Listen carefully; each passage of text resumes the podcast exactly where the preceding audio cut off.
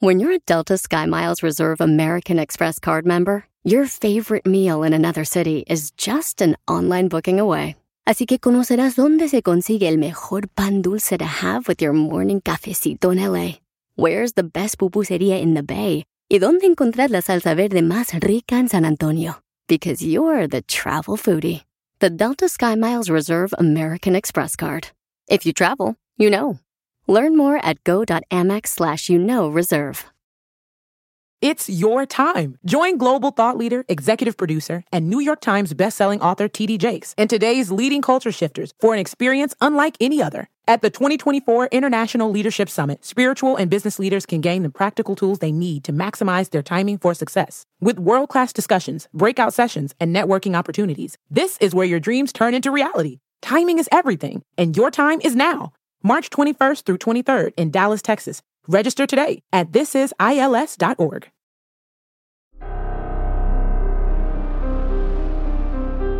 En Código Misterio encontrarás temas relacionados con energías, cuarzos, sanaciones, meditación, ovnis, fantasmas, pirámides, misterios inexplicables, culturas antiguas y continentes desaparecidos. Pero también nos remontaremos al conocimiento de nuestros ancestros para vivir una vida más sencilla pero plena. Bienvenidos.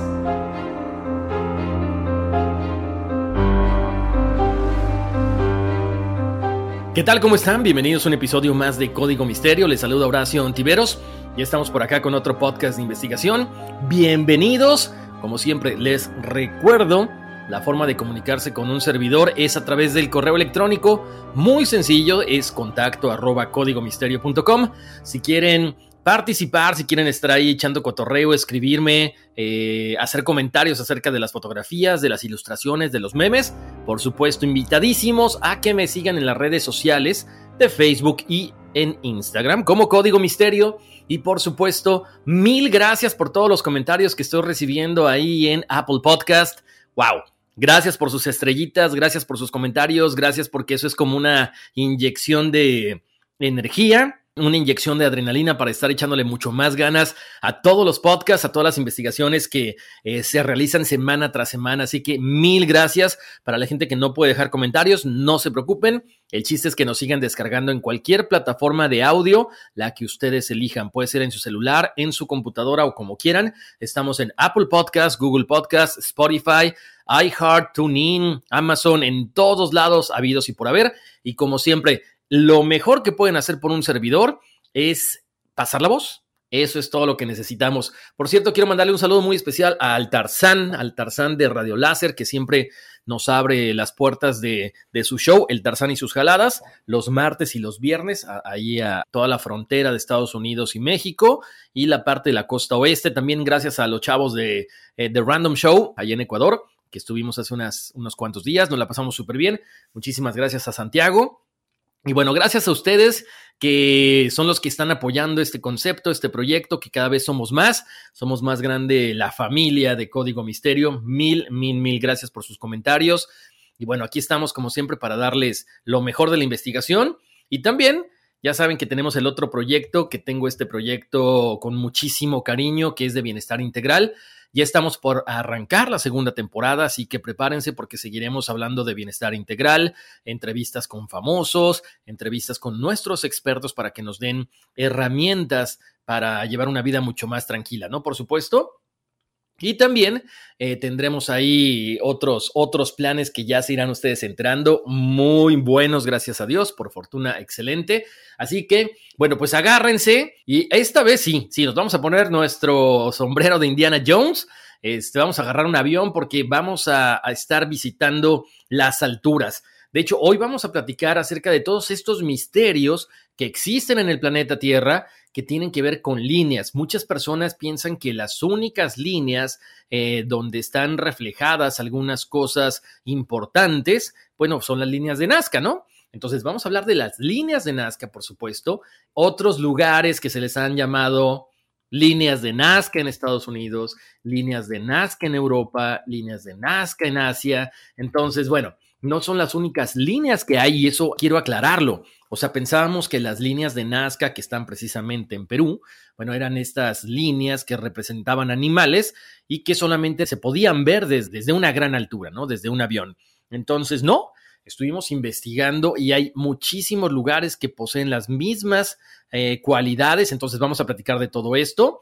Eh, ojo, yo sé que de repente me van a preguntar, oye, pero ¿qué pasa con los círculos de trigo, ¿no? Con los crop circles o los agrogramas. Ese, da para otro tema, entonces ese lo vamos a hacer más adelante. Pero bueno, agárrense ahorita porque vamos a platicar acerca de los misterios de las alturas, ¿no? Eh, ¿Qué son estos lugares que aparentemente pues tienen una conexión con seres de otro planeta? O sea, sabemos que las pirámides de Egipto, que las pirámides de Teotihuacán, ahí en México, están construidas y orientadas con el cinturón de Orión, o sea, tienen la representación de las tres estrellas. Pero, bueno, ¿cuál era el objetivo? Bueno, aparentemente estos seres que ayudaron a estas civilizaciones vinieron de allá. Entonces, cuando vemos estas líneas de Nazca, las líneas de Asia, de Europa, de Estados Unidos, como les comentaba, que solamente son visibles desde lo alto, bueno, pues sí nos deja con la duda de que si son un mapa estelar para que los seres que vienen del espacio puedan orientarse.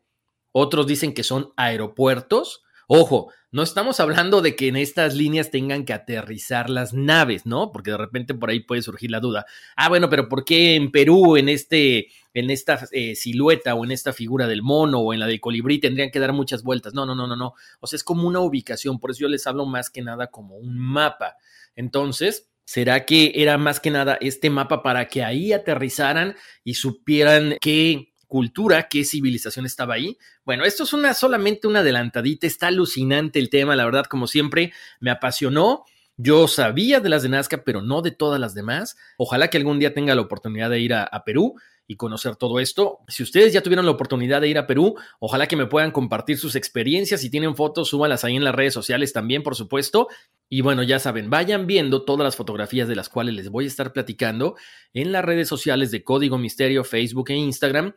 Y por supuesto, van escuchando, van atendiendo a la, a la explicación y va a ser mucho más sencillo. Bueno, pues ahora sí, nos ponemos nuestro sombrero de Indiana Jones y arrancamos con esto que es Código Misterio. Vamos a platicar de las líneas más famosas, que son estas líneas de Nazca, que están ubicadas a 400 kilómetros de Lima. Estas líneas de Nazca fueron desconocidas por muchísimos años y es hasta que el inicio de la aviación empieza a darse cada vez más fuerte que se descubren, porque les recuerdo que son solamente visibles desde las alturas. Ojo, ahorita, este sí, hay unas, eh, ¿cómo les diré? Unas plataformas muy cercanas a las eh, líneas principales allí en Nazca, donde la gente se sube y desde ahí las puede percibir, pero nunca va a ser de la misma forma que cuando tú te subes a un avión, ¿no? Se los digo porque alguien me lo comentó y por las fotos que he estado viendo, no es lo mismo subirse, hagan de cuenta, a 10 metros de altura que, bueno, subirse a un avión que, que viaja mucho más alto, ¿no?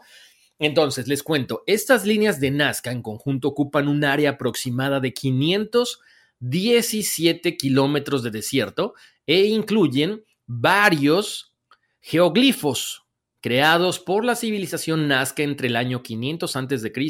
y 500 después de Cristo. Ojo, vamos a hablar de las líneas de Nazca, pero no todas aparecieron al mismo tiempo, se han ido descubriendo nuevas, o sea, conforme pasan los años. Estos diseños fueron delineados como canales o como zanjas, ¿no? En la arena, es decir, que están grabados bajo relieve y por las condiciones en las que se encuentran, bueno, por eso se han conservado durante siglos. Les comento, con estas figuras, la antigua sociedad nazca, que se desarrolló hace unos 2.300 años aproximadamente, bueno, pues transforma este territorio eh, de un desierto en un paisaje cultural, ¿no? Con una alta connotación simbólica, ritual y social. Así lo manifiesta el Ministerio de Cultura de Perú. Les cuento, las líneas de Nazca fueron descubiertas en 1927 y según Paul Kosok, un académico americano que se dedicó a su estudio, eran el libro astronómico más grande del mundo, porque además marca perfectamente los solsticios de invierno y los solsticios de verano. Entonces, ¿qué hay detrás de todas estas eh, líneas de Nazca? Hay un aura de misterio, por supuesto, ¿no? Porque por lo monumental que son, son enormes. Dos, porque estos diseños solamente pueden apreciarse desde grandes alturas. Tres, ¿por qué están ubicados en medio de uno de los desiertos más áridos del mundo? Además, en la forma en la que están eh, hechas, en la forma en que se realizaron, están perfectamente trazadas. Entonces, o eran muy buenos los personajes que las hicieron, o quizá alguien les estaba ayudando desde las alturas para saber cómo trazarlas. Les cuento que durante el 2018 un equipo de arqueólogos peruanos, apoyados por la revista National Geographic e investigadores internacionales, hicieron el descubrimiento de las laderas de los valles del Palpa. Este se encuentra a unos 50 kilómetros de donde están las primeras figuras y dentro de lo que se conoce como la Pampa de Nazca en la zona costera de Ica, en el sur de Perú. Como se dan cuenta, les estoy hablando de otras líneas que se descubrieron en el 2018. Según el equipo investigador del proyecto Paracas, estos nuevos geoglifos son más antiguos de los que ya se conocen, imagínense. Fueron diseñados por la cultura Paraca, que vivió antes que la cultura Nazca, hace más de 2700 años. O sea, estamos hablando de que hay una disparidad de 400 años, o sea, cuatro siglos. Imagínense nada más.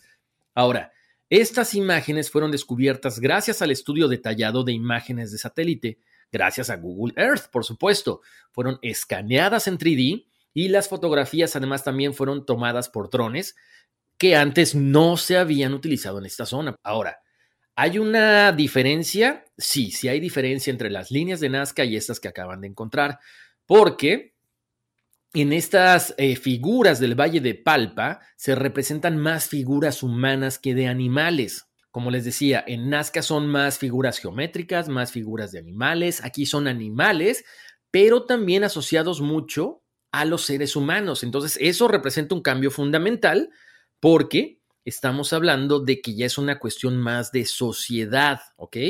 En este caso, como les decía, hay figuras de animales, pero que están a un costado de un guerrero. Entonces, bueno, aparentemente ya era una, una comunión mucho más intensa entre animales y seres humanos. Otro de los misterios también reside en el tamaño, porque estos geoglifos de la cultura paraca sí se pueden ver perfectamente desde abajo porque están situadas en las laderas de las montañas. Por lo tanto, si tú subes un cerro que esté muy cercano ahí, te permite poder verlas al 100%. Y como les decía, las de Nazca tienes que verlas desde arriba porque están en una planicie. Esto fue una mera casualidad, tal cual, porque la exploración de esta zona comenzó hace años, después de una protesta que se lleva a cabo por unos activistas de Greenpeace en el año 2014, que estuvo muy cerca de las líneas de Nazca, pero que dañaron los terrenos que están muy cercanos a ellas. Los trabajos de reparación y protección de esto descubrieron una línea junto a la figura del colibrí que no se había visto antes. Y es a partir de ese momento cuando se intensifican los trabajos hasta llegar a las más de 50 figuras recién descubiertas. Pero los expertos dicen que pudiera haber más. O sea, hagan de cuenta que ellos dicen, hemos descubierto el 5% más de nuevas figuras, o sea que nos falta el 95% restante. ¿Qué podemos esperar? No sabemos, pero con todas las cosas que estamos viviendo ahorita, quién sabe qué seamos capaces de descubrir. Eso fue en el 2018. Para el 2019 encuentran otro grupo de geoglifos descubiertos con más tecnología moderna, pero ya en este caso fue un grupo de expertos japoneses los que a través de tecnología de última generación encontraron estos geoglifos que no tenían idea nadie de que existían. Son más de 140 formas que van, como lo hemos dicho, algunas ya muy conocidas como los monos, las serpientes, otras que aparentemente son como humanoides con un bastón, que no saben qué significa, pero que ya se están estudiando. Según informó en un comunicado la Universidad de Yamagata, quien fue la que patrocinó este estudio, se cree que los geoglifos encontrados fueron creados entre el 100 antes de Cristo y el año 300 después de Cristo pero sí se sabe que están en muy mal estado. Chequen las fotos, de hecho estamos poniendo la representación que se hizo con esta tecnología 3D porque eran eh, muy difíciles de poder entender. Ahora, hay que eh, aclarar una cosa. Una, para la localización de estas figuras se usaron imágenes de alta resolución, un modelo de inteligencia artificial, para el cual utilizaron tecnología de IBM de última generación. Este equipo de expertos japoneses, liderado por el arqueólogo Masato Sakai, ya habían encontrado líneas anteriormente. Esto fue entre el 2016 y 2018, por lo tanto ya sabían más o menos cómo estaba el terreno. Ahora, cuando ellos obtienen todos estos datos, empiezan a trabajar en el procesamiento de imágenes de alta resolución, empiezan a realizar proyecciones de las figuras y es como les decía, encuentran o descubren 142 formas nuevas, donde incluyen peces, llamas, monos, aves. Ahora, lo más raro es que no todas son pertenecientes a esta región. Después de que obtienen todos estos datos, utilizan la inteligencia artificial para reconstruir algunos, pues como les decía, de cuya forma algunos ya están muy deterioradas, entonces no se sabría cómo más que a través de una computadora. Una de las cosas que más llama la atención es que encontraron una forma humanoide con un bastón. Una de las figuras más grandes que encontraron mide más de 100 metros de extremo a extremo. Ellos dicen que es más o menos como del tamaño de la Estatua de la Libertad. Y las más pequeñas miden apenas 5 metros. Ahora, vamos a empezar a hablar de las cuestiones estas ya como sobrenaturales o extraterrestres y demás, ¿no? Les cuento, todas estas historias de las líneas de Nazca, por supuesto que eran conocidas por varias personas, pero hasta que el escritor suizo Eric von Daniken escribe su libro en 1968 que se llama Recuerdos del Futuro, que de hecho ya está en mi página, horacioontiveros.com, por si lo quieren comprar, que va directamente a Amazon la tienda. Él vende millones de ejemplares de este libro. Y es cuando la gente empieza a tomar más en consideración las líneas de Nazca, porque él comenta que consideraba estas líneas como la prueba de que el hombre había recibido en la antigüedad la visita de seres extraterrestres que habían influido en la historia de la humanidad. Entonces, en esa visión que tenía él de poder entrelazar el pasado con el mundo actual, él decía que Nazca era un complejo para el aterrizaje de las naves de unos visitantes que el ser humano después había convertido en dioses. Entonces, imagínense lo que representaba esto para la época de 1968. Él comenta también que si uno vuela sobre la llanura de Nazca, se ven estas líneas gigantescas con trazos geométricos perfectos. Algunas corren paralelamente, otras se entrecruzan o hay figuras que tienen diferentes formas. La arqueología dice que no son carreteras incas, por supuesto, y que además los incas no corresponden a la época en la que se construyeron. Entonces, él dice que básicamente, pues era como una especie de aeropuerto, como les decía, no para que aterrizaran las naves sobre estas líneas, porque además los ovnis no necesitan, como un avión normal, una pista de aterrizaje, ellos vuelan inmediatamente hacia arriba. Entonces, eso comenta él, que no quiere que se desvirtúe esa parte. Ahora, ¿qué ha pasado con estas líneas durante los años? Ah, ha habido muchos problemas. De hecho, la autopista panamericana cortó en los años 70 la cola del lagarto y en los últimos 30 años las rodadas de camiones todoterreno han destrozado también la cola del mono, la figura del pez. Mucha gente va a decir, ah, bueno, es que quizás no tienen suficientes señalamientos. Sí, hay señalamientos que te dicen no pases por acá, pero hace un par de años hubo precisamente un, un camión que se mete en una de las líneas de Nazca y destruyó una parte. No importa si es una parte pequeña o es una parte muy grande, el problema es que yo siento que deberían de protegerlas más porque no sabemos qué es. Pero si han estado ahí tantos años, ¿por qué llega el hombre y destruye lo que con tanto trabajo se ha tratado de mantener. En fin, nadie sabe exactamente cuál es el objetivo con el que se crearon estas líneas. Hay muchas teorías de las cuales vamos a estar platicando. Hay una teoría, la de Mejía Cespe, que dice que estaríamos ante caminos rituales, hasta la de Kosok y Reiche que dicen que podría tratarse de un calendario gigantesco. Ojo, ninguna ha sido probada. Acuérdense, son teorías. A pesar de lo que afirmó von Daniken, los arqueólogos descartan completamente que sean carreteras, porque los incas no existían cuando fueron hechas. Entonces es posible que los nazcas solo quisieran que su obra se viera desde el cielo porque consideraban las alturas el lugar de donde venían los dioses. idea que han compartido muchas culturas. Entonces, tiene una lógica, ¿no? Si supuestamente estos seres vinieron a este planeta y nosotros los vimos como dioses, bueno, se les tenía que hacer como un culto a través de todas estas figuras y estos eh, animales que se representan ahí, ¿no? Chequen las fotos, ahí estamos eh, comparando incluso en la del colibrí con un agrograma o con un crop circle que apareció en Inglaterra. O sea, son líneas perfectas. O sea, cómo se hicieron, no lo sabemos. Yo creo que aquí es una cuestión de intervención alienígena, ¿no? Ahora, les comentaba hace ratito.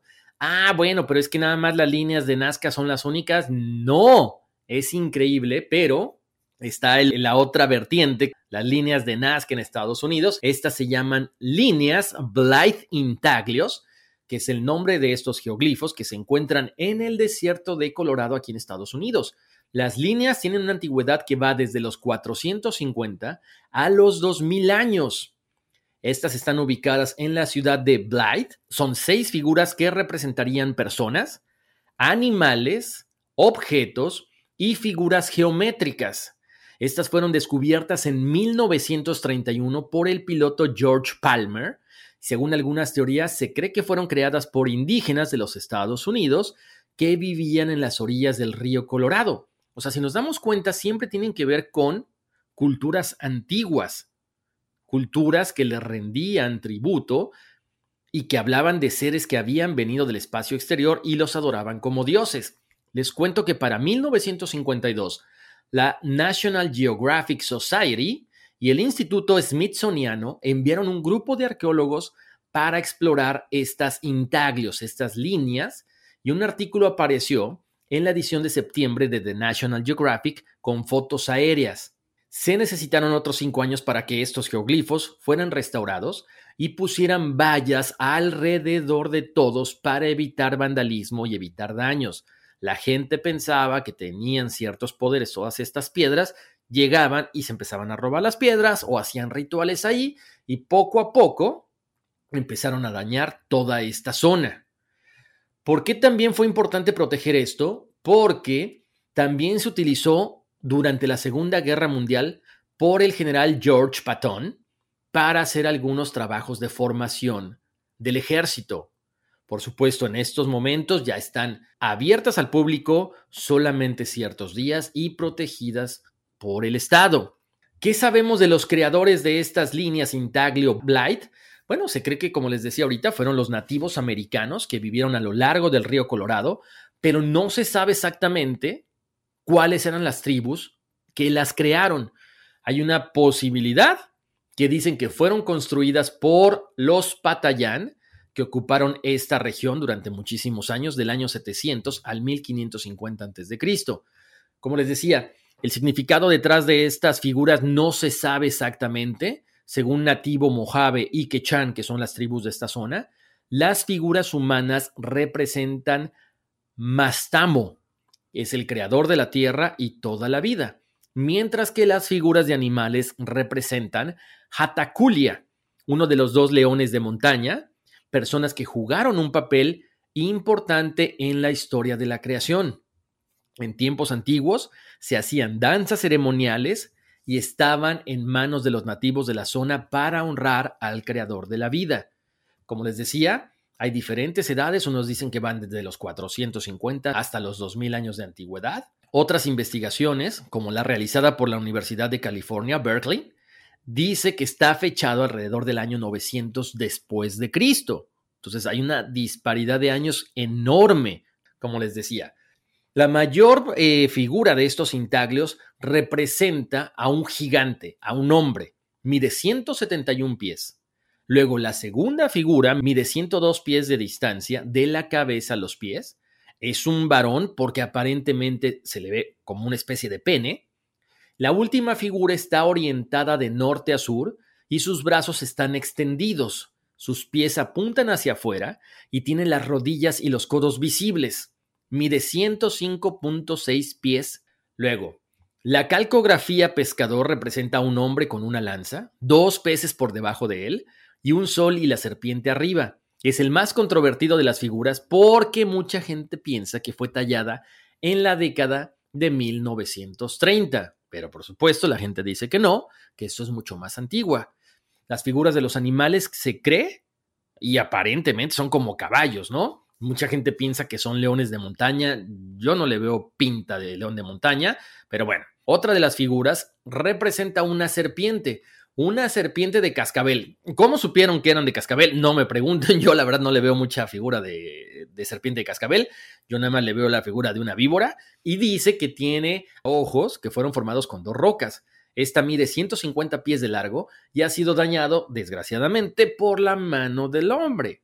O sea, la gente se metía en su automóvil, querían hacer algunos rituales ahí y fueron cada vez, eh, bueno, dañando todas estas figuras. Estas figuras de blight glifos son una expresión muy nativa del arte americano. La cultura que hizo estas figuras hicieron raspando piedras del desierto oscuro para revelar el suelo de color más claro que estaba debajo. Entonces, imagínense, ellos describen todos estos símbolos apilando rocas, juntando rocas tiradas lejos del centro y alrededor de los bordes exteriores, creando diseños hundidos. O sea, imagínense, por el tamaño que ya les dije, el tiempo que les tomó hacer a esta cultura todas estas imágenes. Algunos investigadores dicen que estas esculturas, que estos dibujos, estos glifos, como le quieran llamar, están destinados a enviar mensajes sagrados a los antepasados a través de estos dibujos de los dioses, a través de estos dibujos de los seres humanos. No se sabe exactamente qué es, pero como les decía, estos eh, glifos es muy difícil poder verlos cuando uno está a ras de tierra. Tiene que agarrar un avión, tiene que agarrar un globo o tiene que usar un dron para que podamos entender cada una de las imágenes. Chequen las fotos ahorita, por supuesto, en las redes de Código Misterio para que se den una idea de más o menos cuánto es el tamaño de estos y lo que cada uno simboliza, por supuesto. Ahora ya platicamos de este que está en una zona desértica. Quiero platicarles de otro, pero ese también está alucinante porque está ni más ni menos que dentro de un cráter de un meteorito que se estrelló hace millones de años en la Tierra. Y estamos hablando de The Serpent Mount, el montículo de la serpiente. Esta es una de las eh, efigies o de los símbolos o de las imágenes más grandes del mundo. Pero ojo, no es una imagen nada más como tal, es un montículo con forma de animal que data de la era prehistórica. Está ubicada en el sur de Ohio. Esta estructura de los nativos americanos de 411 metros de largo ha sido excavada varias veces desde fines del siglo XIX, pero los orígenes de Serpent Mount siguen siendo un misterio, igual que todos los demás. Algunas estimaciones, algunos investigadores comentan que la construcción del monumento data de alrededor del año 300 a.C. Ahora, ¿Qué es este famoso montículo de la serpiente o Serpent Mount? Bueno, es interesante conocerlo porque se asemeja a una serpiente gigante con una cola rizada en el extremo este, una cabeza en el extremo este, siete espirales en medio.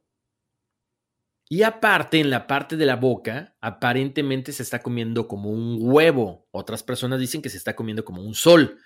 Entonces, no sabemos exactamente qué es, pero como les decía, es muy raro que esté ubicado en el lugar donde se impactó un meteorito hace 300 millones de años. El cráter más o menos mide entre 8 a 14 kilómetros. Entonces, este cráter se le conoce como el cráter de el montículo de la serpiente o el cráter Serpent Mound. No saben exactamente los expertos qué es lo que tiene en la boca esta serpiente, porque es una cosa de forma ovalada, como les decía, puede ser un ojo, puede ser un huevo, puede ser una, no sé, una nave incluso, pero se lo está queriendo tragar. Chequen la foto para que la puedan entender.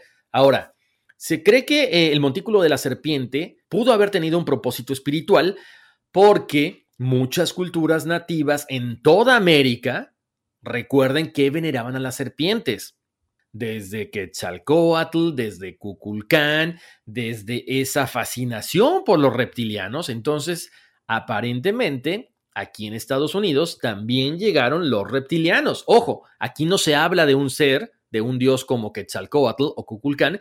Los Cherokee también tienen la leyenda de este dios de Uctena, que era una gran serpiente con apariencia y poderes sobrenaturales. Cuando se descubre este montículo, muchas personas pensaron que podía ser una, una especie de tumba, una especie de cámara mortuoria para guiar a los espíritus, pero ya se ha estudiado, ya se ha tratado de descubrir qué hay debajo de este montículo y no hay nada, no hay tumbas, no hay artefactos. Entonces, lo que sí es importante es que la cabeza de la serpiente se alinea con la puesta del sol del solsticio de verano, mientras que la cola apunta al amanecer del solsticio de invierno. Por lo tanto, se sabe que se usa como una especie de calendario para marcar las estaciones. Entonces, bueno, para la gente que de repente decía, bueno, es que no había mucha cultura, claro que sí había mucha cultura aquí, lo estamos escuchando ahorita. Este diseño del montículo también coincide con la forma de la constelación de Draco, tan, tan, tan, de donde se cree que provienen los draconianos o reptilianos, o como se le llama también Alpha Draconis, esta estrella que se llama Tuban. Ahora, como les decía, esto esta estrella se alinea con la primera curva en el torso de la serpiente desde la cabeza. Luego, esta alineación sugiere otro propósito para el montículo de la serpiente. Es una especie de brújula que ayuda a determinar el norte verdadero.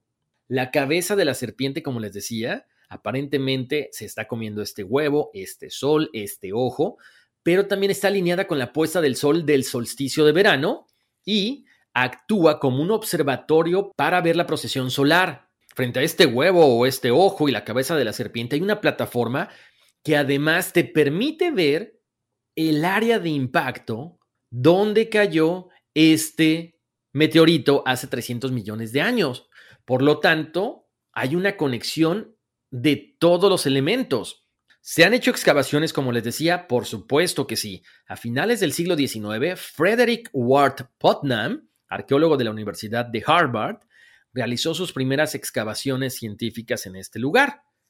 Desde estos primeros esfuerzos, los arqueólogos han platicado y han atribuido a dos culturas nativas americanas la construcción de esto. La cultura Early Woodland Adina, del año 500 a.C. al 200 después de Cristo, y también a la cultura antigua del fuerte prehistórico tardío, del año 1000 a 1650 después de Cristo. Como les decía, los términos Adina y fuerte antiguo, aunque no se habían eh, familiarizado y acuñado, cuando Putnam colocó por primera vez trincheras en The Serpent Mount y sus montículos de tierra entre 1887 y 1889, el arqueólogo reconoció que personas de dos periodos distintos de tiempo habían estado ocupando esta área, por lo tanto, como les decía, él dice, para mí fueron los Adina los que crearon esto. Décadas más tarde, otros arqueólogos también dicen lo mismo, pero otros están comentando que era otra cultura completamente diferente la que construyó esto. Putnam excavó un montículo cónico ubicado a 200 metros al sureste del el montículo de la serpiente, y ahí desenterró diferentes cosas, artefactos como cerámica, puntas de proyectil, puntas de lanza, pero nada más, como les decía, nunca se han encontrado restos de alguna persona. Para 1940, el arqueólogo James Bennett Griffith analizó los artefactos y los identificó con la cultura adina, por lo que dijo, ¿saben qué? Esa es la cultura que construyó The Serpent Mount. También encontró ciertos materiales que provenían de estas culturas, como les decía, la de Adina y la también la del Fuerte, la del Fort Ancient, que eran culturas muy cercanas. Entonces, por lo tanto, para él era más fácil decir que entre los dos lo construyeron y mucho más sencillo, ¿no? Para que nadie estuviera en desacuerdo. A mediados de la época de 1990, un equipo de investigación reabre una de las trincheras de Putnam y recogió muestras para hacer las pruebas de carbono 14. Escogieron tres lugares diferentes para tratar de hacer estas pruebas. Tres por encima de los montículos y otra por abajo del montículo para saber si databan de la misma fecha. Usaron el mismo procedimiento y, como les decía, El montículo de la serpiente se remontó aproximadamente al año 920 después de Cristo, o sea, aproximadamente 1400 años más tarde de lo que se pensaba originalmente. Pero, siempre hay un pero o un pelo en la sopa, en el 2014 otro equipo de investigación realizó la misma prueba de carbono 14 y ahí dijo que se le atribuía entre el año 381 a.C. y 44 a.C. Como les decía, siguen sin ponerse de acuerdo si los Adinas, si los Four Ancient fueron las personas que construyeron esto, pero a final de cuentas eso no es importante, sino el conocer el por qué, ¿no? Entonces, se ha seguido estudiando esto, hay mucha gente que cuida este sitio, que lo administra y también se han eh, construido torres de observación para que la gente que puede ir a estos lugares tengan la visión completa de lo que les estoy hablando. Chequen la foto en las redes de Código Misterio, Facebook e Instagram, está increíble. Sobre todo porque les digo, pensábamos que las líneas de Nazca eran las únicas y no, están las de aquí de Estados Unidos, las que les comentaba hace ratito y bueno, esta que está en Ohio, ¿no? Posteriormente les cuento, ya saben, la gente de repente piensa que tienen derecho a ir a estos lugares, a hacer sus rituales, a hacer eh, ciertas ceremonias, y en el 2012, cuando decían que se iba a acabar el mundo, el grupo de la nueva era, los guerreros de la luz, llegaron a este lugar, al montículo de la serpiente, enterraron varios amuletos, que son conocidos como orgonitas, que son objetos caseros que se hacen con resina y trozos de metal y cristal. Los enterraron en diferentes lugares. El problema es que, bueno, pues fueron destruyendo porque, pues quieras o no, el llevar una pala y hacer un hoyo y meter esto deteriora este monumento. Ojo, aquí quiero hacer una pausa. Como les decía hace ratito, este lugar fue construido dentro de un cráter de un meteorito. Ahora, se dice, según los investigadores, que normalmente los lugares donde hay meteoritos o donde hay volcanes activos hay un elemento muy importante de la tabla periódica que es el iridium, que los extraterrestres usan como combustible para sus naves espaciales. Por lo tanto, piensan que ahí hay una gran cantidad de iridium porque se estrelló el meteorito, por lo tanto, es un lugar como una marca para que los alienígenas, para que los ovnis vayan, carguen energía ahí y puedan continuar con sus viajes. Tan, tan, tan. Interesante, ¿no? Ahora, vámonos hasta el otro lado del mundo, porque vamos a platicar ahora de estos círculos gigantes que existen en el Medio Oriente y son básicamente uno de los misterios del mundo que poca gente sabe que existe esto. Los arqueólogos han encontrado más de una docena de círculos antiguos en Turquía, en Siria y en Jordania, pero no se sabe por quién fueron construidos. Lo único que sí se sabe es que están al lado del océano, están en el paisaje árido del Medio Oriente y estas esculturas, como siempre, solamente pueden ser vistas desde el aire. Váyanse rápidamente a Facebook y a Instagram de Código Misterio para que vean lo que les estoy diciendo, porque es interesante, ¿no? O sea, estos círculos se encuentran en campos de lava, estas estructuras de piedra, normalmente son como ruedas, son como cometas, y se extienden por varios cientos de pies, o sea, son enormes. Muchos arqueólogos los llaman simplemente como grandes círculos. Tienen al menos 2.000 años de antigüedad. Están hechos de piedras apiladas a unos pocos pies de altura que dibujan un círculo de unos 400 metros a lo largo de todo el paisaje. Estos círculos fueron descubiertos por aviones que volaban en la década de 1920, pero recientemente se han vuelto más famosos gracias al trabajo de David Kennedy, un investigador de la Universidad de Australia Occidental, y su proyecto de fotografía que ha ido tomando prueba de que estos círculos existen. Y él comenta, hace 60 años nadie los iba a notar, pero ahora que yo estoy tomando fotos y la aparición de Google Earth, parece que todos los colegas investigadores han estado investigando más acerca de esto. Él dice que han encontrado 12 círculos en Jordania, uno en Siria y dos en Turquía. De hecho, una antigua calzada romana atraviesa uno, por lo tanto se cree que son mucho más antiguos que el imperio romano. Aquí, como les decía, el problema es que nadie sabe quién los construyó. Muchas veces la gente pensaba que eran algunas construcciones, algún tipo de corral, pero no, porque las piedras no son lo suficientemente grandes como para guardar animales ahí. Entonces, ¿quién los hizo? ¿Para qué los hicieron? No se sabe exactamente. Chequen las fotografías para que entiendan. Lo que sí es que dicen que estos círculos están hechos con gran precisión, como si un arquitecto hubiera trazado cada uno de ellos y hagan de cuenta como si hubieran puesto un poste en medio, o sea, una estaca, hagan de cuenta, y luego una cuerda muy larga y la persona que los hizo caminar en un círculo, marcando el suelo a medida que él iba caminando. Por lo tanto, son casi, casi perfectos. Pero ¿para qué se hicieron? No sabemos. Chequen las fotos para que salgan de dudas. Igual, si ustedes tienen sus teorías, me encantaría escucharlas. Compártanlas con nosotros en las redes sociales, por favor, o escríbanme en el correo de Código Misterio, contacto arroba códigomisterio.com. Una vez que terminamos de hablar de estas líneas, vamos a platicar acerca de las líneas de Kazajistán o Kazajstán. Son más de 50 geoglifos, incluyendo una especie de suástica o esvástica, y estos han sido descubiertos en Asia Central las imágenes por satélite de este lugar, o sea, nos revelan figuras geométricas de cuadrados, de cruces, de líneas, de anillos del tamaño de varios campos de fútbol que solamente se pueden distinguir desde el aire. Las figuras más antiguas se remontan a más de 8.000 años, así como lo escuchan. De hecho, la figura más grande está cerca de un yacimiento neolítico, es un cuadrado gigante formado por 101 montículos, cuyas esquinas están conectadas por una cruz diagonal y tiene una extensión mayor que la gran pirámide de Keops. O sea, imagínense el tamaño de esto.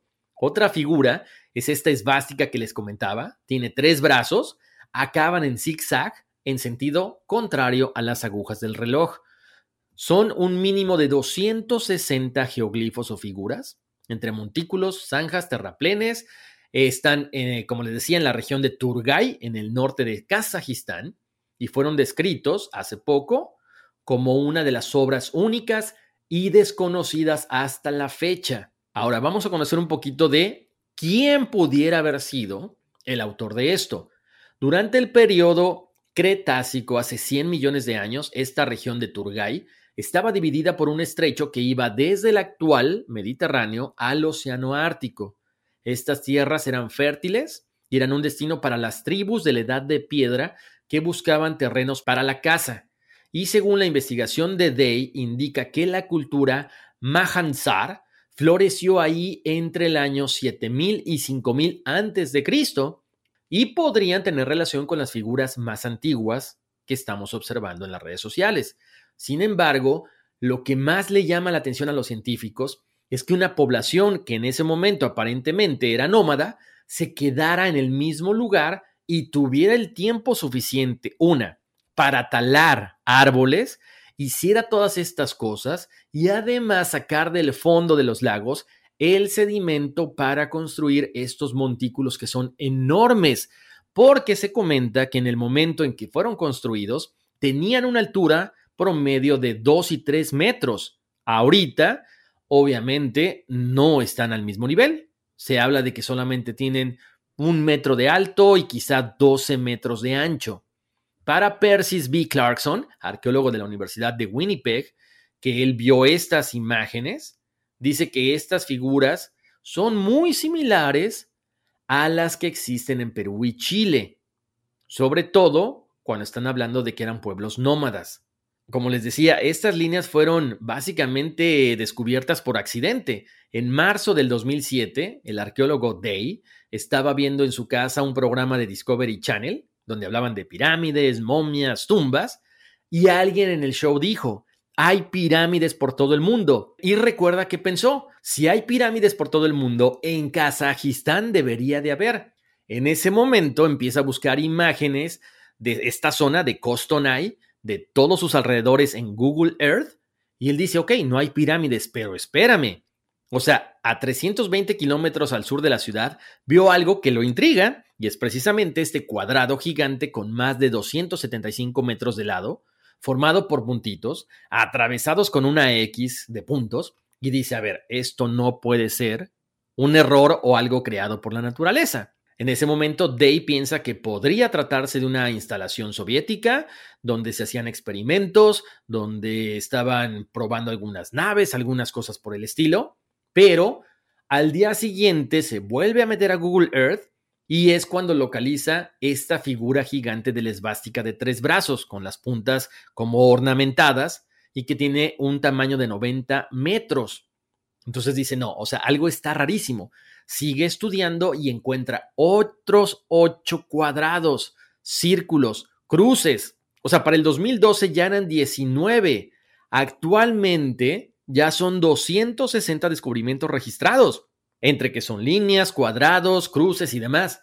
Entonces, antes de él lanzarse a investigar qué es lo que había visto en Google Earth, pregunta a la Asociación de Arqueólogos Kazajos si alguien tenía constancia de estas formas. Cuando a él le dicen que no, dice, ¿sabes qué? Patitas, ¿para qué las quiero? Córrele, córrele y se va a estudiar todas estas figuras. Y es cuando se comienzan a volver famosas. Entonces, es mera casualidad. De hecho, en el año 2016 más o menos, este chico, este niño canadiense de 15 años de edad, William Gadory, descubrió en el 2016 una antigua ciudad maya que llevaba oculta varios siglos. Entonces es curioso, ¿no? Si nosotros nos pusiéramos a analizar con todo el tiempo del mundo algunas de las cosas que hay en Google Earth, podríamos encontrar quizá muchos vestigios de civilizaciones antiguas. Interesante, ¿no? Espero que les haya gustado este tema. Como les decía, las líneas de Nazca solamente es como que una pequeña parte de lo que puede existir en este planeta, aquí en la Tierra. Entonces, increíble todo lo que hemos platicado el día de hoy. Más adelante les prometo que haré un programa especial acerca de los agrogramas o los crop circles, porque también me preguntaron por qué había puesto esta imagen de supuesto virus del COVID-19 en las redes sociales, porque platicamos de esto con el Tarzán. Entonces, Vamos a hacer un programa especial de los crop circles porque hay muchísima tela de dónde cortar. Creo que hay un tema de investigación que da para muchísimo. Así que se los prometo que más adelante aquí en Código Misterio los vamos a desarrollar. Oigan, por cierto, tuve la oportunidad ya de ver la película, la del conjuro. Está interesante, ¿no? Por ahí mucha gente decía que es más rosita, porque hablan más que nada de la historia de amor entre los dos protagonistas. Pero buena película este, que está basada, por supuesto, en hechos reales. De hecho, ya habíamos platicado de este, este personaje. Está en el de El Exorcista, la verdadera historia. Chequenlo para que se den una idea más o menos de qué estoy hablando. Como siempre, mil gracias por haberme acompañado durante este podcast donde estuvimos hablando de las líneas de Nazca, las líneas de Estados Unidos, de Asia y muchas cosas. Les agradezco que me hayan acompañado en esta investigación. Les mando un abrazo muy grande, muchas bendiciones y como siempre les quiero recordar una, por supuesto que visiten las redes de Código Misterio, que le den like, que pasen la voz. Estamos en Facebook, en Instagram, que descarguen también todos los podcasts. Estamos en todas las plataformas de audio, Apple Podcasts, Google Podcasts, Spotify. Eh, que si tienen ustedes alguna recomendación de algún tema, algún, este, algún comentario para un servidor, me pueden escribir a contacto arroba códigomisterio.com. Recuerden, los mensajes de repente en redes sociales no me llegan directamente, entonces es más fácil a través del correo electrónico. Y los quiero invitar una vez más a que hagamos meditación, a que tratemos de resolver problemas que tenemos del pasado. Como les decía, ahí hay una meditación muy cortita, muy bonita, es como una oración también para sanar el karma que traemos de otras vidas, el karma que traemos por parte de nuestra familia, de nuestro apellido. Entonces, escúchenla. Es mucho mejor escucharla diario. Son tres minutos. No me digan que no tienen tres minutos. Cuando de tratar de sanar no se trata, creo que es una mínima inversión de tiempo hagan las meditaciones, preparémonos, se habla mucho de que estamos a punto de pasar a la quinta dimensión, por eso son los avistamientos de los ovnis, por eso es el despertar de la conciencia de todas las personas. Entonces, en serio, yo se los digo de corazón, si nosotros estamos con la mente abierta a todos estos temas, pasamos la voz, compartimos la información con los demás, bueno, creo que es como que poner nuestro granito de arena en este mundo, en este plano en el que nos tocó vivir. Les mando abrazos, les mando bendiciones y vámonos, que aquí espantan. It's your time. Join global thought leader, executive producer, and New York Times bestselling author TD Jakes and today's leading culture shifters for an experience unlike any other. At the 2024 International Leadership Summit, spiritual and business leaders can gain the practical tools they need to maximize their timing for success. With world class discussions, breakout sessions, and networking opportunities, this is where your dreams turn into reality. Timing is everything, and your time is now. March 21st through 23rd in Dallas, Texas. Register today at thisisils.org. Puedes hacer dinero de manera difícil, como degustador de salsas picantes, o cortacocos, o ahorrar dinero de manera fácil con Xfinity Mobile. Entérate cómo clientes actuales pueden obtener una línea de un límite intro gratis por un año al comprar una línea de un límite. Ve a es.xfinitymobile.com. Oferta de línea o límite gratis termina el 21 de marzo. Aplican restricciones. Xfinity Mobile requiere Xfinity Internet. Velocidades reducidas tras 20 GB de uso por línea. El límite de datos puede variar.